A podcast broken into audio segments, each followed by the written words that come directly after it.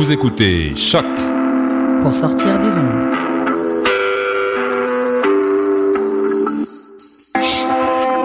Podcast, musique, découverte.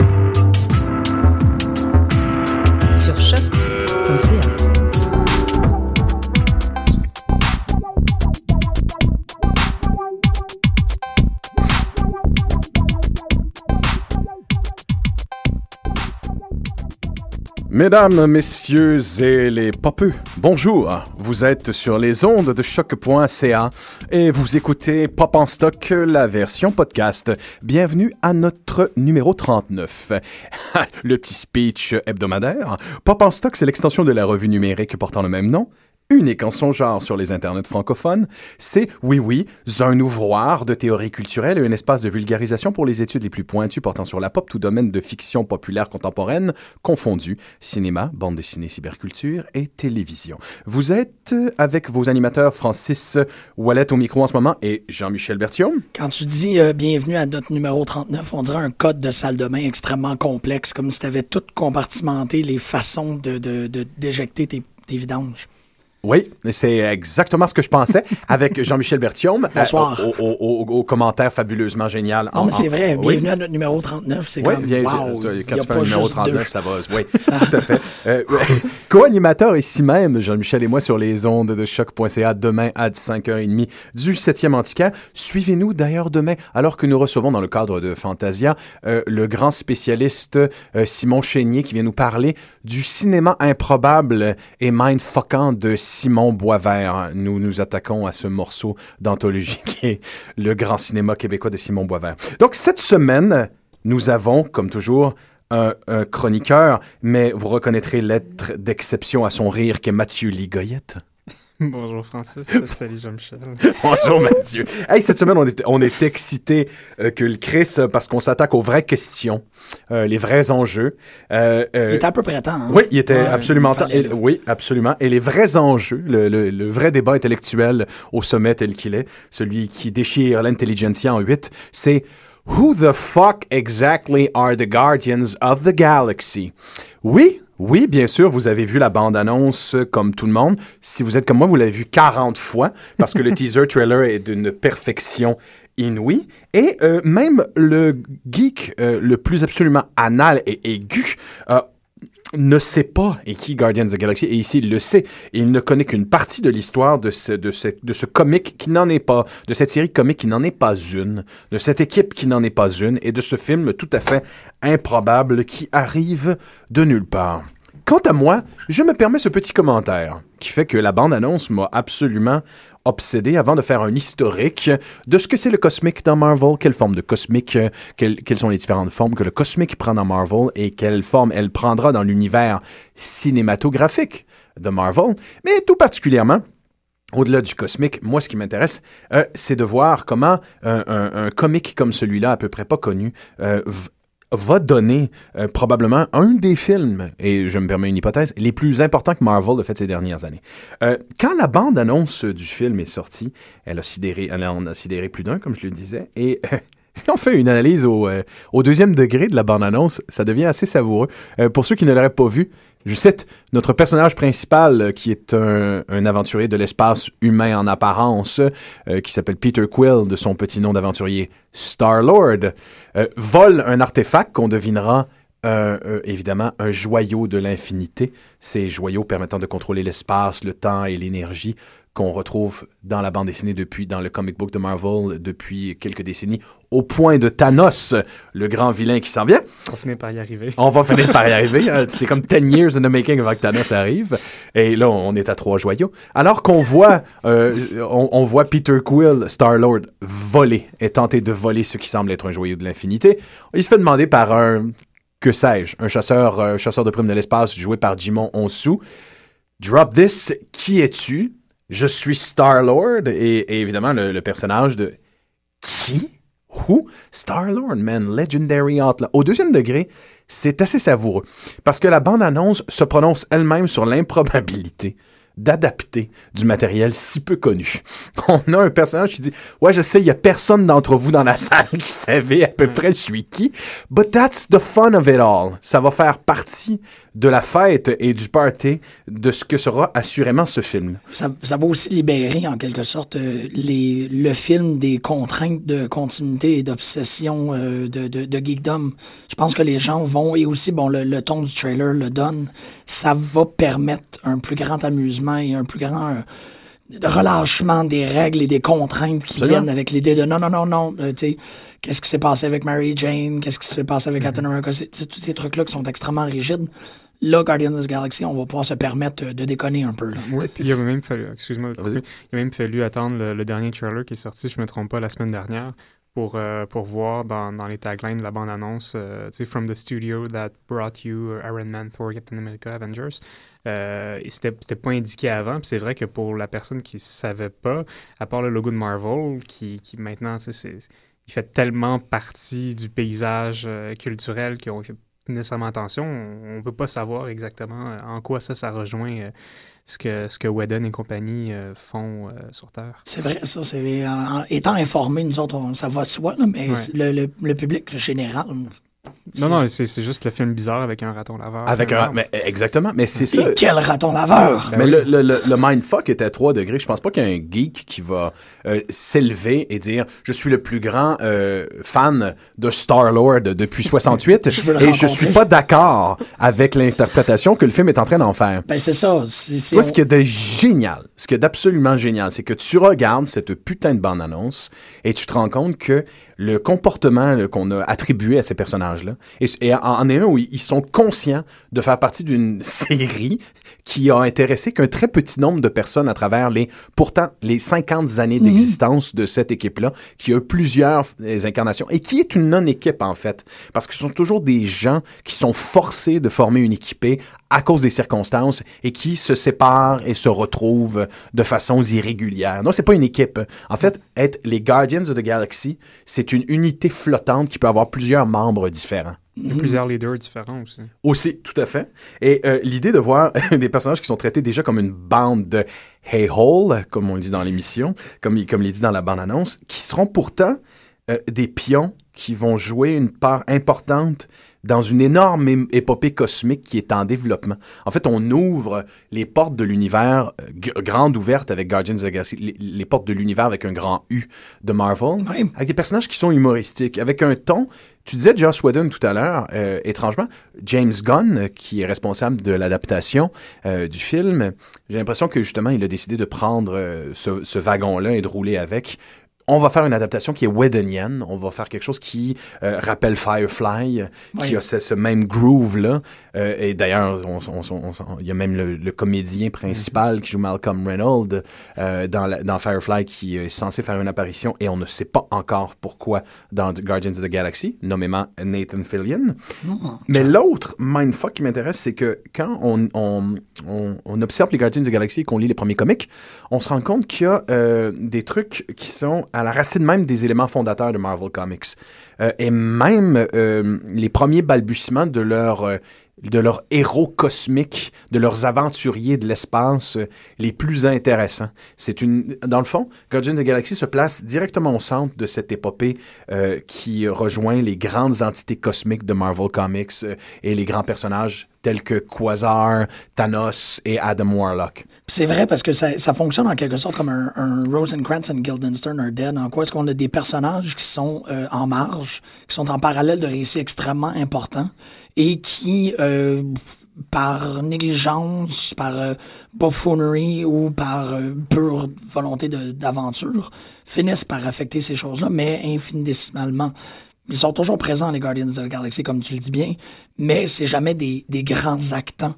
Et on, on, on a observé la, la continuité de Marvel depuis les 50 dernières années, surtout en ce qui a trait du cosmique. On a toujours l'impression, du moins moi c'est l'impression que ça me donne, c'est que une bonne histoire cosmique ne se termine ou n'est jamais totalement close tant qu'il n'y a pas eu l'implication des Guardians. C'est comme tout peut arriver, mais sur les, tu sais, sur les franges, Dans, Ils sont euh, toujours dans les franges de l'univers, effectivement, des grands événements Ouais, cosmiques. C'est ça. Dans l'arrière-scène, il y a les Guardians qui ont fait tomber un pot au mauvais moment ou qui ont euh, été parlés à, à, à Thanos. euh, ils ont fait une, une rencontre privée. Puis C'était pas la chose à faire parce que ça l'a informé sur quelque... Et euh, ça fonctionne jusqu'à cette date, là, en fait. Guardians of the Galaxy, moi, je trouve que c'est pas pour rien qui ont, euh, qui ont choisi cette, euh, cette propriété intellectuelle-là pour continuer le de Marvel, c'est que ça leur donnait, un, l'opportunité de faire un film qui était à l'extérieur du canevas super-héroïque ordinaire. C'est la première comédie de Marvel. Ouais. C'est le premier film qui, qui, qui se présente totalement comme une comédie. Et c'est aussi, comme tu l'expliquais bien, le- la première grande rentrée dans la salle cosmique. Parce qu'on a toujours regardé par, euh, la, la- par la serrure. On a toujours vu une scène, euh, un déplacement de boîte. C'était toujours euh, dans la craque de la porte, dans la fente de la fenêtre, et ainsi de suite. Là, on met les pieds dedans, tous les seront. Et on décide de pas faire ça avec le, le gravitas d'un drame qui devrait se prendre peut-être au sérieux. On le fait comme le Star Wars Cantina avec Han Solo qui fait My God, you got a butt face. Qu'on le veuille ou non, euh, il y a y a quelque chose qui, qui est directement euh, connecté à Star Wars avec ce fameux film. C'est toujours cette idée du space trucker, de ce, de ce travailleur de l'espace, comme Firefly, comme Han Solo, ce travailleur de l'espace qui est placé euh, euh, devant des enjeux qui le dépassent largement, mais qui va arriver euh, à changer probablement euh, l'issue d'une épopée cosmique. C'est cool hand look in space. C'est ça. Mais ce qui est intéressant aussi, Jim, par rapport à ce que tu disais sur l'équipe, c'est qu'il me semble que euh, ce qui peut peut-être expliquer le fait que la majorité des gens avaient soit oublié les Guardians of the Galaxy ou soit n'avaient jamais entendu parler, euh, c'est que c'est c'est pas une équipe euh, si héroïque que ça. C'est-à-dire que justement, c'est une gang de hors-la-loi, mais surtout, c'est que puis j'ai l'impression que Marvel a pu se permettre dans son histoire éditoriale de publier ce genre de comic-là, justement parce que euh, ça se passait jamais sur Terre. Ça on en parlera tantôt sûrement. Ça s'est déjà passé aussi dans une, dans une réalité euh, Parallèle. parallèle. Euh, puis, euh, puis ce qui fait que quand on est dans ce genre de monde-là, ben tout à coup, euh, notre boussole morale est, est pas mal différente. Là. C'est pas, Mhm. tu sais, tuer des petits bonhommes verts, c'est pas comme tuer euh, des humains sur Terre. Donc, euh, c'est plus facile de faire des, per- des anti-héros puis euh, des personnages un peu plus euh, edgy. Absolument. C'est bon, ça. Et, ça, c'est d'entrée de jeu. Avant de parler des implications cosmiques, euh, parlons des Guardians, à la, la Guardians de la Galaxie à leur genèse. Le comic apparaît euh, pour la première fois en, en janvier 1000 1969 dans Marvel Super Heroes, numéro 18. Euh, Le créateur de la série, euh, le créateur des personnages, c'est l'auteur Arnold Drake. On vous en a déjà parlé dans notre émission sur X-Men. C'est aussi le créateur de Doom Patrol. Ce n'est pas, ce n'est pas innocent, à mon humble avis, euh, parce qu'il est à la tête d'une création de deux équipes qui étaient peu courantes à l'époque. Il y avait même les X-Men de la première génération étaient pas aussi edgy que ces deux équipes qui étaient Doom Patrol et Marginaux. Guardians. Non, c'est C'est c'est toujours la, la marginalité à son paroxysme. Il faudra la seconde refonte euh, des X-Men sous Claremont euh, pour que les X-Men deviennent des personnages qui ressemblent un peu plus aux armes torturées de Doom Patrol. Mais la première génération des X-Men ne sont pas si torturés que ça. Non, c'était des premiers de classe. C'est des acrobates euh, dans une école de surdoués. là. Voilà, exactement. C'est oui, j'aime ça. C'est j'aime beaucoup. Waouh, quelle belle image. Euh, donc, d'entrée de jeu, l'équipe originale était euh, des Guardians of the Galaxy était tout droit sortie des de science-fiction, euh, des beaux jours, des des astounding stories, une fantastic euh, fantastic voyage, des à la Van Vogt, à la Clifford Decimac, mais tout particulièrement à la Ray Bradbury. C'est bien difficile de pas voir du Ray Bradbury à travers les Guardians of the Galaxy. Euh, donc, je disais, à la création euh, de, de, la- de- des personnages, il y avait Arnold Drake, mais il y avait aussi Gene Colan. C'est le premier artiste euh, qui a dessiné. Et d'ailleurs, si je peux me permettre, Gene Colan a absolument pas l'intention, dès le premier numéro, qui est un must-read, il faut absolument l'avoir lu, il n'a absolument pas l'intention que ce comics-là soit statique. Aucune des cases est autre chose qu'un triangle isocèle, Ouais, qu'une explosion, qu'une déchirure dans l'espace-temps. Euh, dès qu'on tourne chacune des pages, c'est une déflagration de déconstruction et ça étourdit. On ouvre le comic et on est dans un, on, on est dans un mind trip Un total. vertige, là. ouais. Mais même l'anatomie des personnages est tellement frappante Ah et oui. différente qu'on dirait une distorsion, euh, particulièrement un personnage qui est un soldat de la planète Jupiter, qui s'appelle Charlie Charlie 27, qui a, a de l'air d'un être humain déformé, euh, tellement il est large, gros et improbable, et dans un scaphandre. Puis le design original est vraiment plus intéressant que, que le plus récent, qui, qui donne un peu l'impression d'être un genre de, de juggernaut, pas de casque. là. Exactement. Mais avant, c'était vraiment un être humain déformé. Il y Ouais. avait vraiment de quoi du monstre. Il y, a- dans le il y avait quelque chose dans la masse du personnage qui euh, ne, se comprenait pas. C'est comme si le personnage pesait 500, euh, au moins 600 livres Ouais, ouais, ouais. de pure masse. Toute manière, c'est pas Gene Colan qui dessinait, euh, qui dessinait les, les, les comics d'horreur chez Marvel dans les années 70. Ouais, puis, absolument. euh, puis genre euh, Man-Thing, puis... euh, Ah oui, je pense que Hein? t'as Oui, il a raison, dessiné- hein. Il y a- était pas- un pas mal de Monster Dude. Là, C'était de Monster Dude, t'as tout Ouais. à fait raison. Et Gene Colan, euh, qui est, en- est dans une forme exceptionnelle, et dans ces délires-là, ben, l'histoire est très très simple, mais très forte en même temps. Euh, les Guardians of the Galaxy sont des membres, on est, on est, en- en- on est dans un, un univers parallèle de Marvel Comics qui est en l'an 3000, et euh, les, les- les êtres humains ont colonisé le système solaire. Mais il faut évidemment des attributs euh, qui vont être développés et par l'évolution et par des retouches génétiques. Il faut des attributs qui permettent de survivre dans l'atmosphère respectable, euh, respect- euh, respective de chacune de ces planètes-là. Donc, évidemment, les Joviens de la planète Jupiter, dont Charlie euh, 27 est un membre, sont massifs pour, sur- pour euh, évidemment, euh, survivre à la gravité. Euh, les Plutoniens sont des êtres qui ont l'air faits en cristal. Euh, euh, ils, ils- ils ont chacun des attributs, donc des capacités qui vont d'une planète à l'autre. Le conflit dans le futur oppose, euh, euh, l'humanité en tant qu'espèce euh, du système solaire au grand complet à une race qu'on appelle les Bedoun. Ce sera, euh, c'est une race reptilienne générique dont on n'a rien à foutre, mais qui va être importante pendant 50 ans. Ils hein? font rien. Les, Badauds ne font. Et ce sont des sous-skulls dont on n'a rien à foutre. Mais ce qui est intéressant, c'est que c'est l'ennemi reptilien générique que tu peux tuer. Tu peux, en, tu peux en garocher une centaine, puis tu peux les tuer à bout portant, and nobody gives a fuck. À chaque fois qu'ils apparaissent dans un story arc, tu te dis au moins que ça se transformera pas en event ou que. tu peux pas faire un event avec les C'est ça, ils Badauds. vont pas chier Ah. pendant 12 numéros avec les être Pensez? Ouais, non, les Ah, Badauds, C'est le genre de challenge qui se fait présentement dans le House of Ideas. là, ça. ça se pourrait qu'il ça, se- ça se pourrait qu'il le ramène, mais il y a quelque chose à propos de ce premier numéro où euh, cette équipe de quatre membres a rien à faire ensemble. Ils, n'est- ils ne sont pas censés collaborer ensemble. Il y a même un racisme latent ça, entre ceux qui habitent. Pluton et euh, euh, euh, la, la race qui habite Jupiter. On a quatre personnages, Yondu Udanta, euh, Charlie 27, Martinex, Martinex et Major Vancestro. Et important de faire un petit tour sur ces quatre personnages-là qui sont les mêmes fondateurs et qui reviendront pendant presque 40 ans autour de l'histoire parce qu'ils établissent, ils établissent les bases de ce que sera la nouvelle équipe de Guardian of the Galaxy.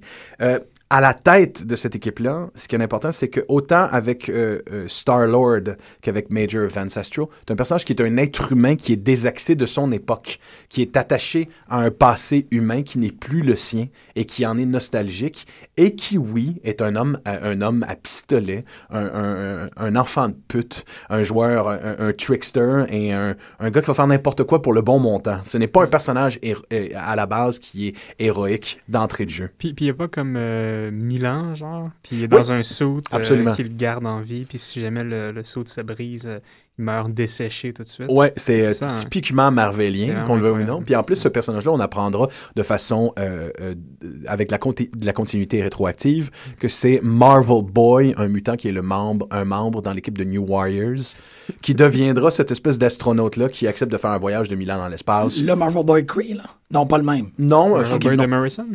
Non, pas du tout. En Un fait, autre, c'est ça. un autre Hey, Marvel ouais. Boy, qui est un, qui est un, qui est un personnage qui a, qui a des pouvoirs de, de psychokinésie. Ça, dans New Warriors et qui deviendra, sous la ronde de Gin Valentino, un espèce de Captain America du futur. C'est important.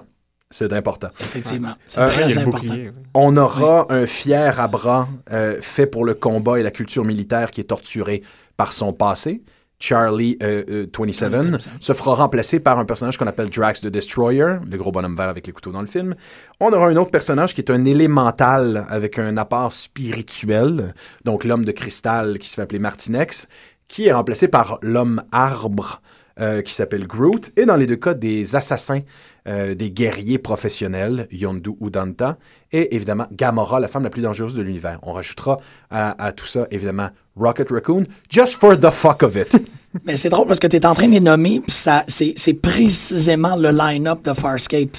T'as, Oui, Ben. Bowder, t'as Claudia Black qui joue l'assassine, t'as Rigel qui joue le petit bonhomme, t'as la, prêtre, la prêtresse qui est élémentale et t'as le, le, le pseudo-Klingon avec les.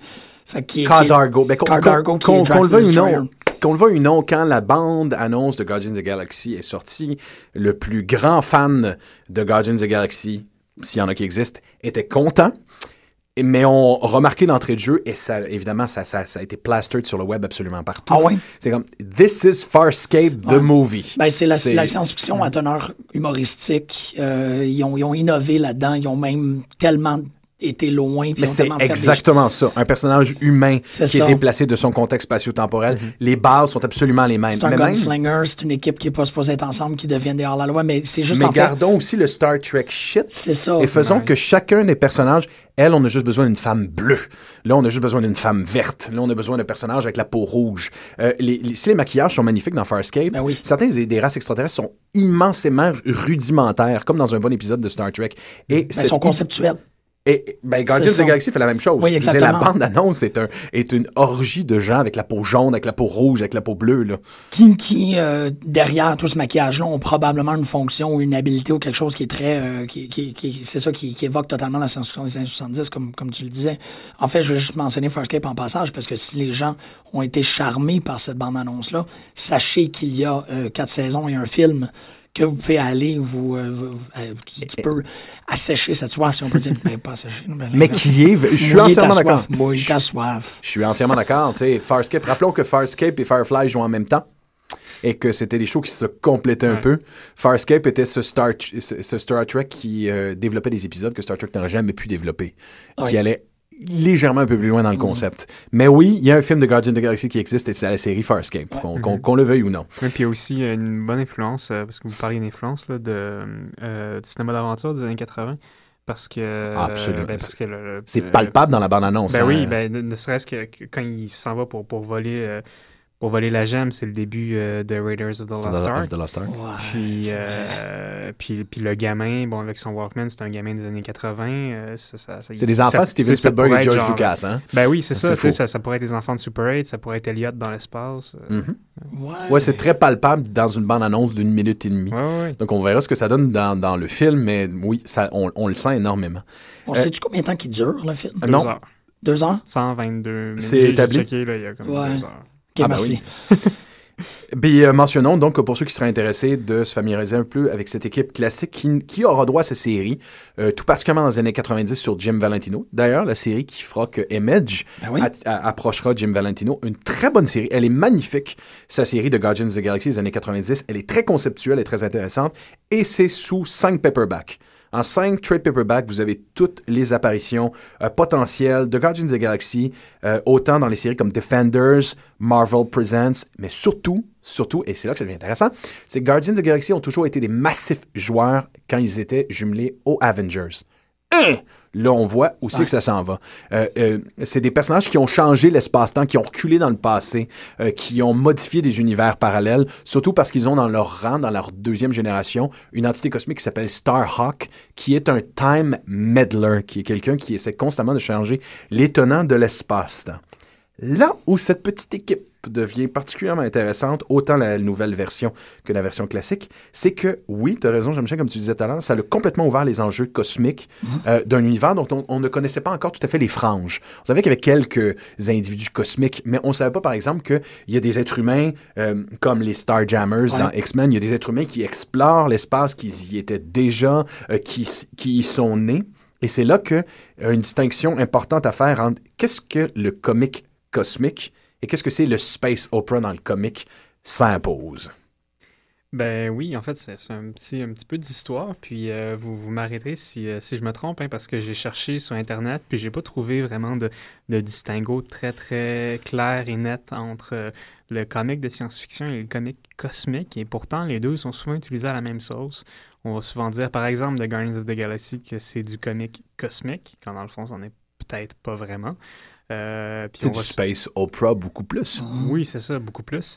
Puis en fait, euh, si on remonte, le, le- le Space Opera Comics, euh, ben, ses origines sont vraiment en, ancrés dans l'histoire de la bande dessinée. On pense à, à John Carter, à Flash Gordon, Adam Strange.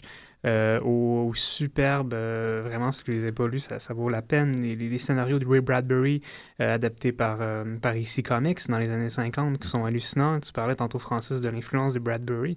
Elle vient par la bande aussi du fait qu'il y a déjà eu du Bradbury en bande dessinée Mhm. euh, dans les années 50.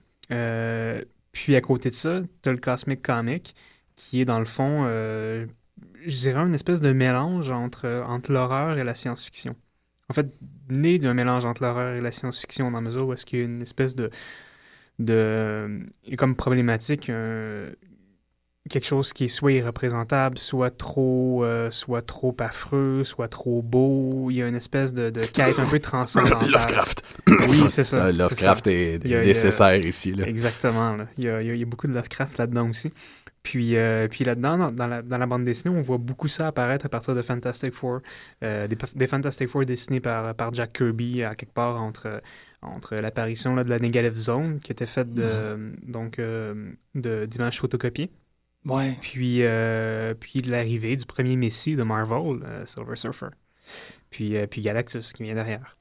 Puis pendant ce temps-là, ben, le Space Opera Comic, il continue à évoluer, mais il prend différentes tournures. Puis avec, avec l'arrivée de Star Trek, puis avec tout ce que Star Trek va provoquer dans la culture populaire, le Space Opera Comic va connaître différentes moutures fin 60, début 70, avec justement l'apparition de Guardians of the Galaxy, justement après ça par l'apparition d'un personnage euh, que je trouve un peu malheureusement méconnu, Kill Raven. Oui, fort malheureusement. Ouais. Très, Euh, vraiment hallucinant comme personnage puis comme, comme histoire. un, peu, un peu justement à la sauce Star-Lord, Kill Raven, en ce sens que fait. personnages qui ont toujours été là dans les franges de Marvel, qui ont des histoires d'une qualité exceptionnelle. Euh, Star-Lord a eu droit à, un su- à une super bonne histoire de Chris Claremont. Un, un- Ouais. un- graphic novel de Chris Claremont et de John Byrne que personne connaît. Vraiment Mais même chose ouais. avec Kill Raven. C'est c'est un, personnage super important qui a eu droit à plein de belles très, très incarnations. bien écrit, euh, qui a Que personne influencé, connaît. euh, beaucoup d'auteurs, mais qui malheureusement, euh, puis en plus à l'époque, là, Kill Raven, on parle, tu sais, s'il y a du monde comme Neil Adams qui ont travaillé là-dessus, comme, comme Jerry Conway, euh, Howard Chaykin a commencé sur Ah Kill ouais? Raven. euh, chez Marvel. Euh, c'est vraiment un truc qui vaut la peine d'être découvert. Le problème, c'est que, c'est que ça n'a jamais, été, euh, c'est que ça a jamais été réédité, sinon en, en omnibus. Euh, en- pas en omnibus, en, euh, En master, Essential. masterwork, essentials. en noir et essential. blanc, du coup. Ouais. Donc, euh, ce qui n'est pas nécessairement la meilleure manière de les lire, mais, mais bref. Donc, une espèce d'apothéose qui atteint là avec Killraven puis Guardians. Puis, euh, puis c'est ça. Puis, puis dans ces mêmes années-là, ce qu'il faut pas oublier, c'est que le Space Opera, en fait, se, se, se cristallise avec, avec, des, euh, avec des séries comme ça, pendant que, par exemple, euh, George Lucas fait l'acquisition de la première galerie d'art américaine dédiée au comic book à New York, qui s'appelait le Super Snipe Comic Art Gallery Ah, ça, tu me l'apprends. En oui. 1975 avec euh, un autre bonhomme de l'industrie euh, qui, est, euh, qui est un peu tombé dans l'oubli après. Et puis c'est une époque où Lucas se traînait avec, avec des, des inconnus comme, comme Frank Frazetta. Euh, puis où est-ce qu'il lisait les aventures de Captain Marvel, de Thanos. Puis quand on revoit après ces aventures-là, puis qu'on pense à Star Wars, on se dit que dans Star Wars, eh ben, il y a beaucoup de Ford, il y a beaucoup de Kurosawa, mais il y a aussi beaucoup de Marvel Comics. Énormément. Ouais. Énormément. Même, c'est officiel maintenant, plus ou moins, que Doctor Doom est l'inspiration directe Ouais, de ouais, Darth Vader. Euh, c'est officiel, ça a été dit. C'est parmi les nombreuses références que George Lucas a- peut enfin avouer. Ben oui. Mais quand, on- effectivement, même quand on lit... Il y a même des cases, apparemment. Euh, Ah. Dans un. euh, j'ai euh, j'ai trouvé l'information sur Internet, j'ai pas trouvé le magazine en tant que tel, dans un Star Wars Insider, un numéro je sais pas combien. euh, Lucas, en entrevue, en fait, avait amené des. a donné là, au journaliste qui a fait l'entrevue avec lui des, des, des- des numéros de cases dans des planches particulières de, de, de, de BD de science-fiction de, de chez Marvel ou de chez des indépendants des années 70 qui ont été des influences visuelles directes pour euh, l'élaboration de l'identité euh, graphique de Star Wars. Bon, ben il y aura du, du, Jack Kirby dans Star Wars où il n'y en aura pas. Hein? Ben, ben, oui, puis c'est assez drôle parce que, parce que, parce que Star Wars maintenant, euh, puis Marvel sont, sont sous la même enseigne. Donc c'est un drôle de retour Depuis longtemps. Hein?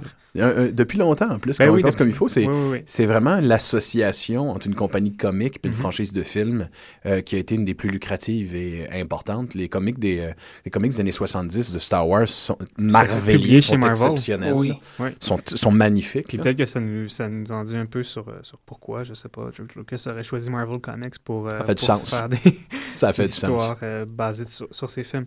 Mais, mais bon, donc, donc pendant ce temps-là, pour revenir au, au Cosmic Comic puis au comic de science-fiction, donc pendant ce temps-là, dans les années 70, on vous le rappelle, DC Comics c'est vraiment ancré au sol euh, avec, des, avec des séries comme, euh, comme Green Lantern, Green Arrow qui prennent justement un personnage de Space Opera puis qui l'ancrent sur Terre avec des problématiques très ancrées dans la sociopolitique américaine des années 70. On est loin des bonhommes verts puis des bonhommes oranges.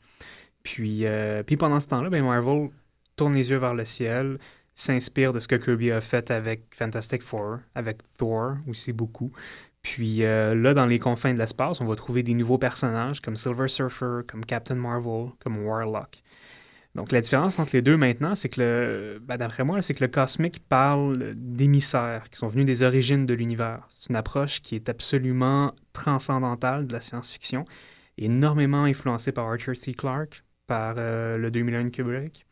Puis, euh, comme si un peu au bout de la route, euh, on allait nécessairement trouver réponse à nos plus grandes questions. Donc, c'est vraiment des personnages qui sont sans limite, qui vont extrêmement rapidement. On se pose jamais la question du voyage dans Silver Surfer.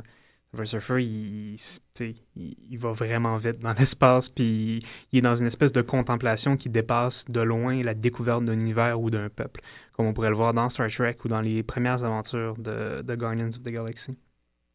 Puis euh, c'est exactement ce qui se produit aussi avec, Captain Marvel euh, dans, dans, dans, la- dans l'arc narratif euh, de Jim Starlin, où est-ce qu'il devient cosmically aware, puis que son visage, lorsqu'il est plongé dans l'obscurité, devient une porte vers le cosmos. C'est que le, le chiaroscuro de son visage, en fait, euh, devient parsemé d'étoiles.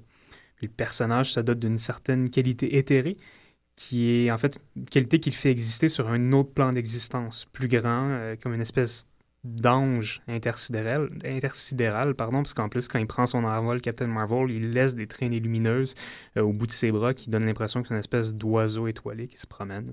Euh, on a le Christ avec Warlock, on a Hermès avec euh, le surfeur ou n'importe quel autre dieu, dieu messager. Donc, pour moi, c'est aussi à bien des égards l'émergence d'une d'une nouvelle modernité assez inédite. Et c'est probablement, en rétrospective, ce que Marvel a apporté de plus beau à la bande dessinée en tant que médium dans ces années-là. Je Euh, seconde ouais. complètement. Ben oui, Quand euh, Stan Lee est approché pour euh, euh, faire une histoire de Silver Surfer illustrée par Mobius, Mhm, faisant enfin le pont entre ces deux traditions cosmiques, euh, qui est celle de la France puis qui est celle des États-Unis, à la sauce typiquement jodorowskienne. Quand cet album-là est fait, euh, à ce moment-là, je trouvais que c'est la, c'était une, une tradition de la bande dessinée européenne qui reconnaissait en, en- en- chez le comique marvelien ce grand accomplissement-là de- de- du cosmique tout azimut. Là. Ben oui, puis c'est magnifique, là, Parable, c'est ça? Avec, euh, Oui, absolument. puis Stan Lee, c'est c'est- c'est vraiment incroyable. Puis c'est ça, on arrive avec, avec les, les histoires cosmiques chez Marvel à une espèce de... En fait, à une vraie forme d'épuration stylistique. C'est-à-dire qu'il y a une imagerie qui est vraiment figurative, dans laquelle on se perd. Il y a bon, beaucoup de, de- de Kirby Dot, beaucoup d'effets de style. Il y a des numéros de Captain Marvel qui sont, qui sont presque sur 20 pages de long, complètement abstraits, où c'est juste des histoires de création de l'univers, puis des, des trucs comme ça qu'on a vraiment de la misère à saisir dans le fond, puis qu'on nous dit qu'on doit avoir de la misère à saisir. Donc, vraiment, encore là, il y a quelque chose de, de très biblique puis transcendantal là-dedans. Ouais. C'est qu'on te montre une image que tu n'es pas supposé comprendre, puis on te dit, comprends-la pas, mais étonne-toi quand même. Oui, c'est une technique marvelienne que de nous montrer une entité ou un concept cosmique et de dire ton entendement humain ne te permet de le percevoir que comme ça. Ouais. Euh, si tu vois un grand gars habillé dans un costume mauve quand tu vois Galactus, c'est parce que tu ne peux pas comprendre, ton esprit a besoin de comprendre ce concept qui est Galactus. Ben oui, puis en fait, vous savez quoi? C'est la pure antithèse du travail de Lovecraft. Oui. C'est-à-dire, Complètement. on n'est on pas du tout dans l'horreur innommable, c'est on est dans, dans l'émerveillement innommable. Oui, c'est ça. Tu l'as déjà dit ici même à l'émission. Ah c'est ouais? la compagnie, tu as déjà dit ici même à, à cette émission que ça nous ramène au nom même de la compagnie. Oui, ben oui. Marvel, Ben oui. émerveillement. Ouais. Et c'est C'est pas assez c'est dit. parfait. Euh, non, t'allais dire non? Ben non, non, non, non, c'était. je- Non, j'aime bien, j'aime bien. Ok. Je, je vais- je vais progresser tantôt. Ok, c'est bon. Puis, euh, puis justement, c'est ça, on arrive à, à- à c- à cette espèce de, de forme figurative de représentation. Puis euh, ça, se voit particulièrement quand, quand je pense à, ce numéro-là euh, de, Captain Marvel, où est-ce que, où est-ce que l'alter ego du personnage est comme hanté par les personnages de la bande dessinée. Puis on voit même dans un rêve euh, la, la silhouette de Batman apparaître dans un numéro de Marvel. Donc la bande dessinée cosmique chez Marvel, c'est vraiment quelque chose de très, très, très particulier. Puis où est-ce que ça m'amène tout ça? C'est qu'à l'opposé de ça, le sci-fi comic, le space opéra, le space trucker, tout ça, c'est nettement plus classique. Euh, bon, ça nous rappelle Star Trek, évidemment, la, structure du, voyage spatial, de la petite équipe qui est dans son vaisseau, puis qui, euh, tu sais, un épisode, une planète, un peuple, une problématique, puis après ça, on rembarque dans le vaisseau, puis on remet le cap sur une autre planète. Euh, donc, c'est vraiment, c'est un univers qui est vraiment d'exploration et de violence militaire. On n'est pas du tout dans des thèmes eschatologiques ou des thèmes de, Genèse ou d'apocalypse. Donc, c'est ça, il y a- niveau, je dirais, du, du- mouvement esthétique qu'il y a dans ces, dans ces bandes dessinées-là, je dirais qu'un des genres est nettement vertical puis privilégie une certaine élévation de l'âme, tandis que l'autre est tout à fait euh, horizontal puis fonctionne comme une ap- un aplat d'une grande Ouais. épopée interstellaire en Mhm. essayant justement, dans, on- puis on le voit récemment là, dans, dans, dans le dernier event euh, de Jonathan Hickman, Infinity, la manière dont, dont c'est vraiment, euh, on est vraiment dans ce genre-là, c'est-à-dire qu'on on essaie de reculer le plus possible. Puis Hickman, il est fort là-dessus avec ses récitatifs, euh, de créer une distance entre le lecteur puis les personnages, puis ce qui parti- participe énormément à leur mythification. Oui, oui, oui. C'est, c'est, essentiellement, oui, c'est, bien dit, cette espèce de, de, de façon d'illustrer les, euh, les, les, pas les lignes de pouvoir, là, mais les orientations qui se font parce que on peut voir, euh, surtout dans les événements qu'on, qu'on appelle cosmiques, mais que là, en, en vue de ta définition, je trouve qu'ils ne le sont beaucoup moins, cette idée de les problématiques terrestres sont aussi les problématiques euh, spatiales. En fait, qu'on on aura toujours les mêmes types d'aventures? C'est les problématiques de l'âme dans, dans l'histoire cosmique. C'est ça. C'est, Mhm. euh, c'est, c'est, par exemple, le fameux graphic novel Death of euh, Captain Marvel. Mhm. Euh, C'est, pas du tout une histoire euh, d'exploration, une histoire de, de- de- de gros combats. C'est, c'est- c'est juste Captain Marvel qui doit apprendre à dealer avec le fait qu'il a le cancer et qu'il va mourir. Absolument. Euh, euh, c'est très emblématique de tout ce que la bande dessinée cosmique chez Marvel a pu apporter au médium, puis qui a énormément, dans le fond, participé à, à lui donner une certaine maturité, puis à, aborder avec les lecteurs des, thématiques beaucoup plus adultes euh, que juste euh, des coups de laser dans l'espace. Mais euh, c'est ça, ben, justement, pour finir mon point, ce qui est intéressant dans tout ça, c'est que puisque rien n'est aussi simple, dans le sens, je je ce que je veux pas prouver comme point aujourd'hui, c'est qu'il y a de la bande dessinée qui est cosmique, puis il y a, de la, il y a de la bande dessinée qui est du space opera, puis que c'est, de- c'est des barrières qui sont étanches, pas du tout. Euh, je pense que de l'un Elle dans se l'autre- mélange. Bon, oui, c'est oui, ça, il y ça a le du mélange constamment. Puis, puis ce que je- ce qu'on peut appeler euh, bande dessinée euh, comic cosmique, c'est, c'est, c'est un peu hérité d'une certaine forme de science-fiction. C'est juste une déclinaison plus particulière dans la science-fiction si on, si on veut jouer le jeu des étiquettes. Euh, moi, ma question, c'est où est-ce qu'on s'en va dans, dans, avec le film The Guardians of the Galaxy? Où est-ce qu'on s'en va avec Thanos, qui est, qui est un, un grand dieu cosmique de l'univers de Marvel? Euh, est-ce que Thanos, euh, parce que pour ceux qui ne le savent pas, Thanos c'est un peu hanté par. euh, en fait, il est amoureux fou de la grande faucheuse qui se matérialise à de nombreuses reprises dans les bandes dessinées où Thanos apparaît.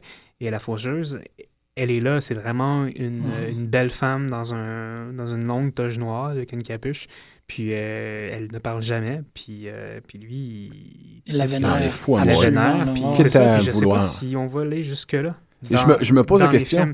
On, le fait au détour d'une seule et unique ligne dans le, la, la scène post-crédit Ouais. euh, de, écrite par Joss Whedon dans Avengers, où euh, cette espèce de serviteur de l'espace dit à Thanos euh, Nous ne devons pas attaquer les êtres humains. Attaquer les, les êtres humains, c'est rechercher, c'est essayer de courtiser avec la mort Et c'est là qu'on voit le visage de Thanos révélé qui sourit. Oui. Donc, évidemment, la blague n'est pas perdue, la blague cosmique n'est pas perdue Mhm. euh, pour le geek et le fan. Euh, si Thanos sourit, c'est que c'est son propre et unique but à lui que d'être le courtisan éternel de la mort. Mais en même temps, le problème avec le cinéma, puis avec, euh, avec la, la direction que Marvel Studios a pris depuis le début, c'est-à-dire euh, quand même d'y aller fort dans ce qui est de reprendre des concepts puis des personnages, mais d'être relativement calme au niveau de la représentation des pouvoirs ou de l'énergie ou de, ce qui est graphiquement plus impressionnant. Euh, c'est que le Thanos du cinéma, on, on le verra bien, puis, puis je ne vais pas trop spéculer non plus, euh, ça pourrait simplement être un schizophrène. Euh, ce que le cinéma a souvent traité de, de bonne manière. hein. Le cinéma, c'est un art assez schizophrénique et c'est donc très bien représenter la schizophrénie. Euh, ça serait dommage Ouais, ouais, mégalomane. d'en faire un, un fou de l'espace. Je, je- je- je suis profondément bouleversé par ta définition du cosmique parce que c'était euh, à tort, je pense que je l'utilisais euh, couramment pour décrire des affaires qui ne l'étaient pas du tout. Qui était du space opera finalement? Ben c'est ça. Puis je, je- je te remercie énormément, Mathieu, mais je pense qu'on pourrait à ce point-ci proposer pour, pour l'unité que tu disais qui était le Space Opera, le, le, le, le, le- le trucker de l'espace, ainsi de suite, de parler du galactique. Je pense que Ouais. c'est vraiment l'idée d'un d'un territoire. Du galactique versus le cosmique. Exactement, Oui, si, on- c'est si on ça. veut vraiment, ouais, euh, étymologiquement, c'est vrai que c'est plus intéressant. C'est c'est Parce parce que, que moi, je réalise que tout ce que je considérais qui était du cosmique, Mhm. euh, pour moi, le- le- l'exemple par excellence, c'est qu'est-ce que Dan Abnett puis euh, Andy L'anime. Lanning ont fait avec euh, Annihilation, Annihilation, Annihilation Oui, oui, Conquest. euh, En 2007-2008, C'est ça. qui, est, qui sont les bases d'ailleurs de cette nouvelle Ça, équipe c'est- de c'est Guardians un of the drôle Galaxy. d'hybride. C'est ça. C'est Mais un drôle d'hybride parce que je trouve qu'il y a des concepts cosmiques qui, qui sont matérialisés, notamment avec le Cancerverse. oui, oui, oui, Euh, oui, c'est vrai. Ça. Mais en même temps, c'est c'est ça, c'est que c'est. C'est pour ça que c'est- les définitions, c'est toujours fait pour trouver des exceptions. C'est que le, le- le style graphique a beaucoup à voir là-dedans.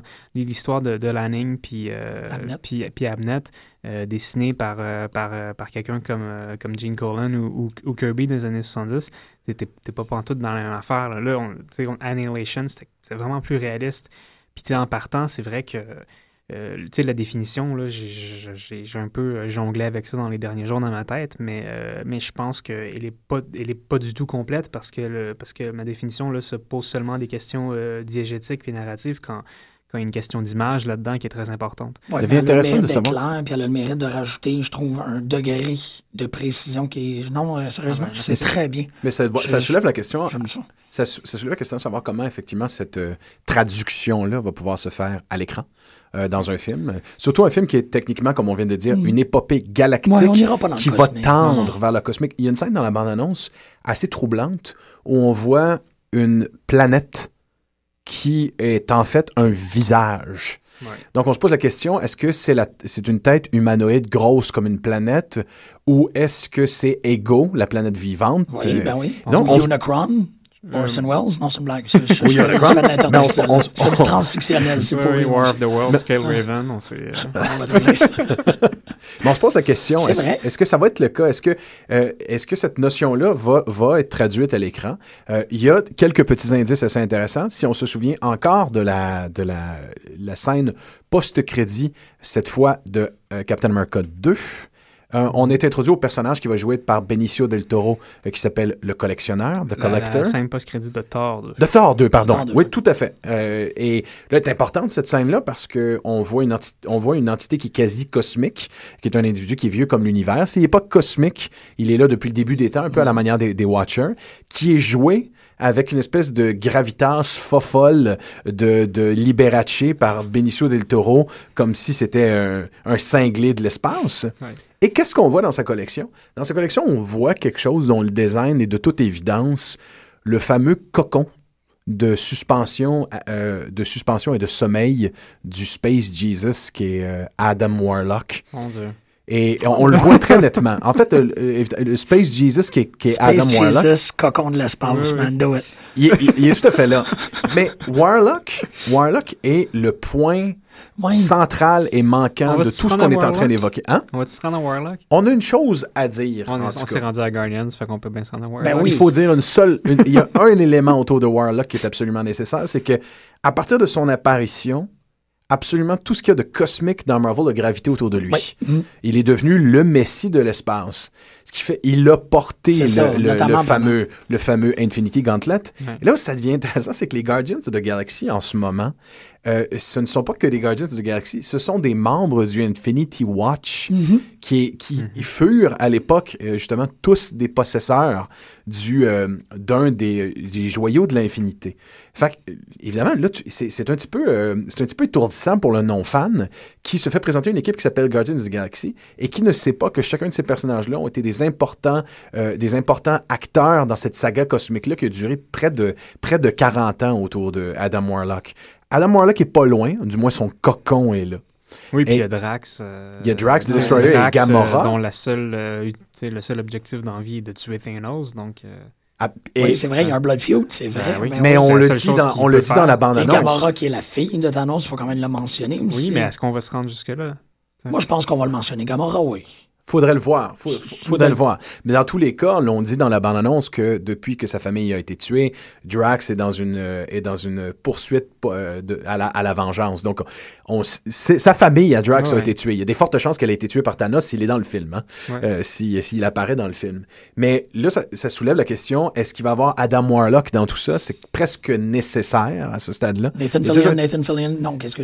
Ben, Ça serait un petit peu bizarre. là. Ça serait un petit peu étrange, Euh, mais qui Ouais. Pourrait le On peut- jouer? À cause de son âge. euh, à cause Non, de sa non. shape, j'ai vu Much Ado About Nothing il n'y a pas longtemps. Ouais. Puis euh, il est un peu magané. Ah, ben, il- ben, regarde qu'est-ce qu'on fait avec euh, ben, l'acteur qui joue euh, qui joue Quill. Ils l'ont ils l'ont shape up parce que dans Parks and Recreation, il, Ouais. il- c'est un ventru. Là. Ouais, ouais. Ils sont, Ouais, non, mais Nathan Fillion. ils sont capables de tout faire si- maintenant. On sculpte des hommes. Non, mais il y a plein de ces personnages-là qui, qui ça va être intéressant de savoir parce que bon, Captain Marvel, qu'est-ce qu'ils vont faire avec ça vu qu'ils ont vu que le méchant de Guardians of the Galaxy c'est Ronan the Accuser. Mhm. Ouais. Donc euh, de c'est un ah, Un cri. la race- un, un cri. C'est la race des cris, ouais. Euh, Oui, Ronan Un the Accuser. K-R-R. Un K-R-E-E pour Oui, un, un. CR. Non, Je sors d'un un cours sur la littérature Pardon. autochtone. Quand tu me parles de cris, là, pour C'est moi, c'est pas les mêmes cris. Euh, J'ai- Mais euh, ouais, non, c'est ça, ça va être euh, ça va être intéressant de voir qui ils vont garder. Euh, il y a Nova, il y a Captain Marvel, euh, donc qui va finir par être dans le, dans le décor. Euh, Le Nova Mais- Corps, moi, je, ouais, mais je il, pense il que est je... là, le nouveau corps. On le Ah, voit il dans est là? l'annonce. Ah, il est Ah dans la bande-annonce. Ah oui, John C. Reilly. John C. Reilly est un Nova. Des, ouais, Oh! Glenn Close, c'est la grande matriarche des Nova Corps. Ben, Ça? je- je- Ils vont, je- ils vont couper l'herbe sous le pied à, À Green Lantern, all the way. Ben oui, la ben oui, oui, oui, Hein? ouais. Mais wow, hein.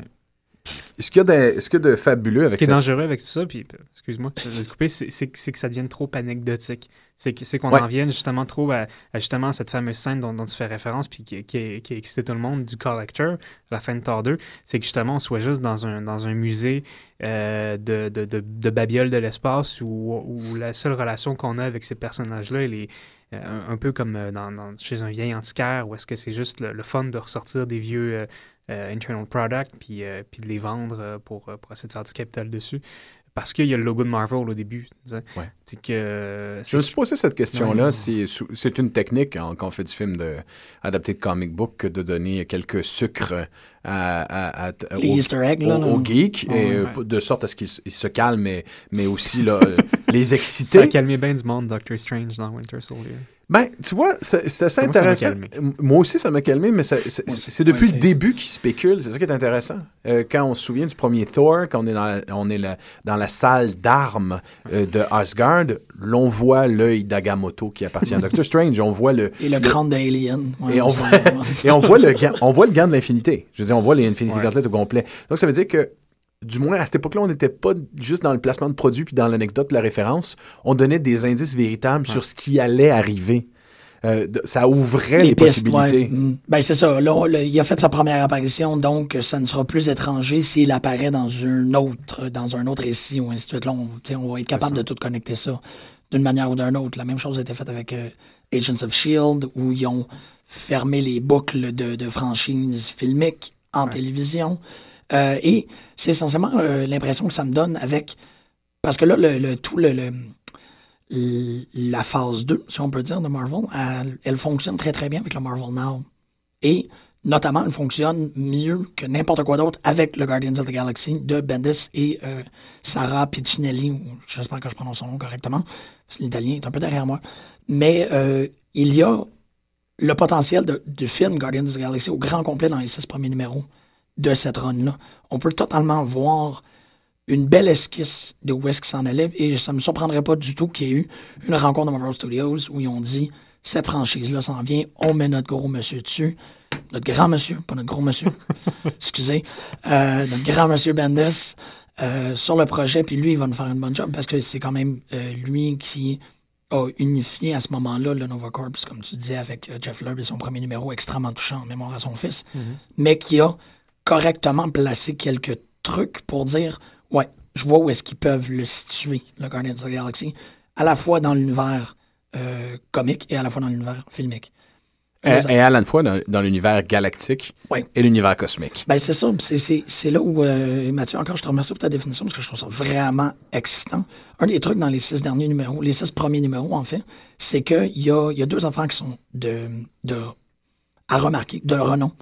C'est, euh, premièrement, l'idée qu'il y a un conseil galactique avec la majorité des grands acteurs. Donc, on a euh, Gladiator qui représente les Skrulls. euh, Les on- chiards. Les chiards, pardon.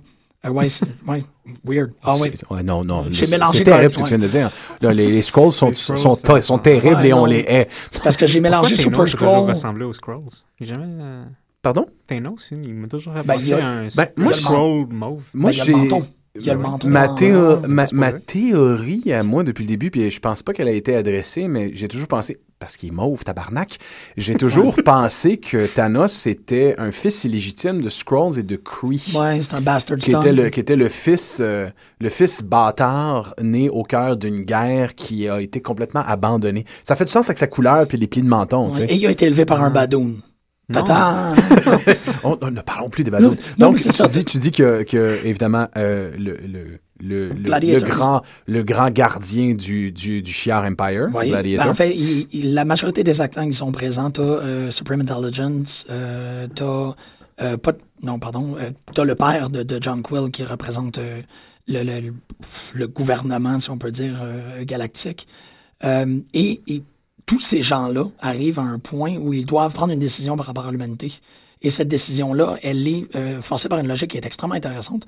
C'est que quand le père de John Quill présente au conseil, il dit, ben, en fait, le conseil qui est aussi composé de, Young Annihilus et, et des Badouns, évidemment, euh, il dit, OK, regardez qu'est-ce qui s'est passé dans les dernières années dans de Marvel. Euh, ces gens-là ont à la fois, présentement, on- ils, ils sont en possession d'une Infinity Gauntlet. Ils ont repoussé à deux reprises, reprises Galactus. Galactus. La dernière fois qu'on a vu Phoenix, elle a atterri là puis elle a disparu. Peut-être qu'il faudrait pas qu'on aille jouer là-bas. Puis en plus, c'est un peuple qui a aucun compte, qui a aucun warp drive, si on peut dire. Aucune capacité de sortir de leur système solaire. Exactement. Fait que ce conseil-là, immédiatement, se met dans une drôle de position, ce qu'ils disent, ben, ils sont, sont, sont primates, mais sont crissement dangereux. On ne sait pas comment ils réussissent à faire ça. Ils sont, sont volatiles, euh, ils, sont, sont, ils sont incapables de... de, de- ils sont insoumis. C'est toujours l'argument, ça, c'est un backwater planet, mais on le sait pas pourquoi ils sont dangereux comme ça. Mais c'est très beau parce que tu as à la fois quelque chose qui est euh, galactique et cosmique. Comme tu disais avec le avec Annihilation, qu'est-ce qui a commencé avec Annihilation? Je sais pas si ça a un nom pour l'arc au grand complet qui inclut War of Kings. Et- Annihilation Wars, quelque chose comme ça. C'est ça? OK. Ben, là, Annihilation War, qui est euh, cosmique sur fond de galactique, Ouais. euh, t'as dans, cette, de- dans, dans ce, petit exemple-là que je vous dis avec le- la rencontre au Conseil puis la, la décision de sacrer patience à la Terre. Euh, et- évidemment, la- la- le traité de sacrée patience sera respecté par tout le monde sauf les badouns. Je vous cache rien là-dessus. Mais euh, t'as quelque chose de très intéressant. C'est vrai, en plus.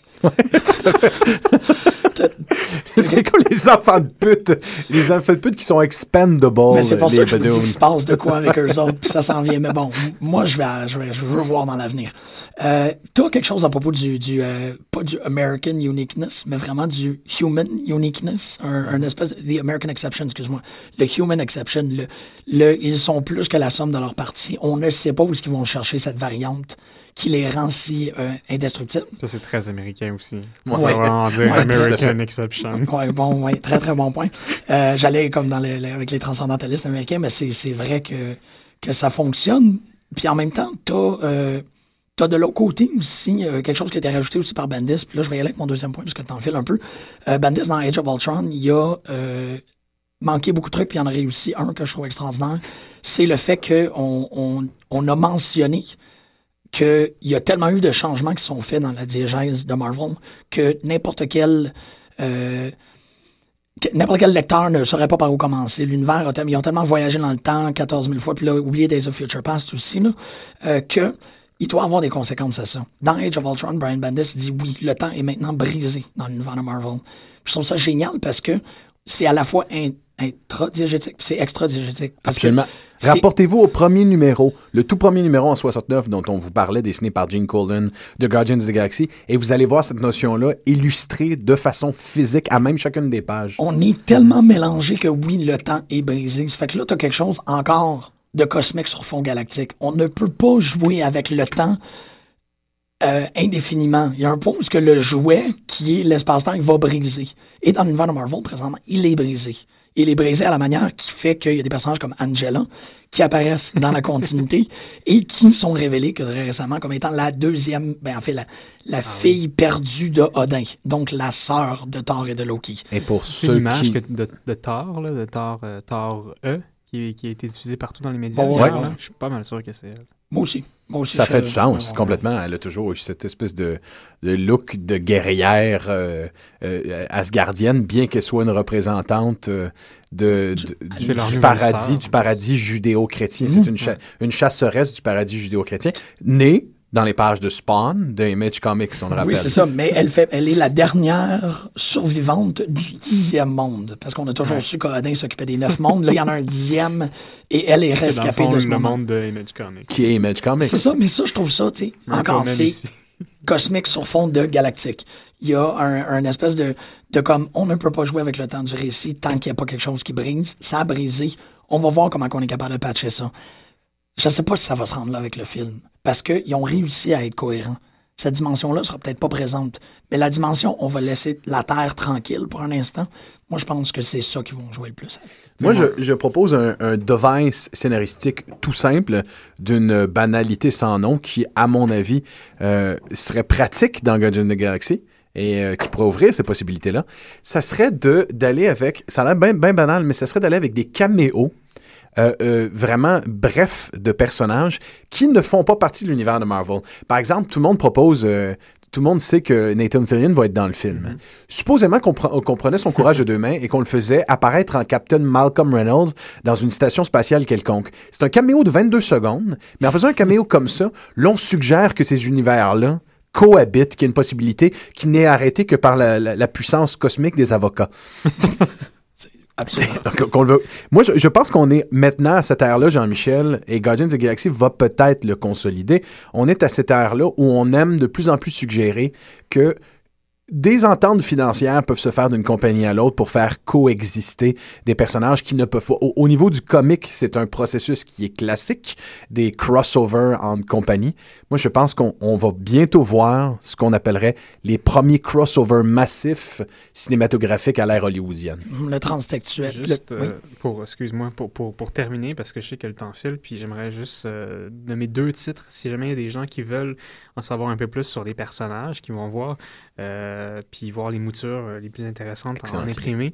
Euh, ce qui est, so- c'est sorti il n'y a pas longtemps, là, dans la foulée du film, euh, un trade paperback sur, euh, sur les origines de Star-Lord, avec des histoires euh, de, signées par, euh, par Chris Claremont, dont tu parlais tantôt, qui sont Magnifiques, vraiment, qui sont vraiment magnifiques. exceptionnelles. Puis en plus, c'était publié dans un, dans un cadre de magazine, donc c'est des histoires 18 ans et plus qui, vont, qui poussent un peu la barre loin pour les années 70. C'est Star-Lord Magazine. Oui, ouais, ouais, c'est incroyable. Puis euh, l'autre truc qui a été republié il n'y a pas longtemps, c'est les, euh, les premières aventures de Rocket Raccoon, écrit par, euh, par Bill Mantlo, puis dessiné par euh, Mike Mignola. Par Oh Mike oui. Mignola, qui est un incontournable assez, complet et assez total. incroyable. The Adventures of Rocket Raccoon and Groot, si je me rappelle bien le Non, nom du trade. non, Non, ça, ça, c'est strictement. C'est une autre affaire, C'est moi, un je- 4 numéros de Rocket C'est Raccoon ça, dessiné c'est par euh, c'est Mignola. une mini-série Rocket Raccoon numéro 1 à 4. Puis Mais je c'est, pense euh, qu'elle fait partie de ce trade-là. Ah, ils ont peut-être fait un trade Ah, avec les deux. intégré Ça a dans le trade que c'est tous les aventures connexes euh, entre Ah, ok. ces deux et, Ça se peut. et elle est- Un must-read, comme tout avec Bill Mantlo.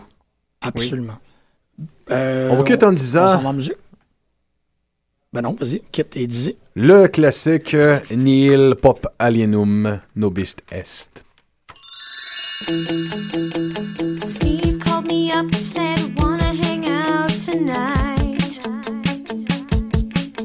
We could see an indie film or just grab a bite.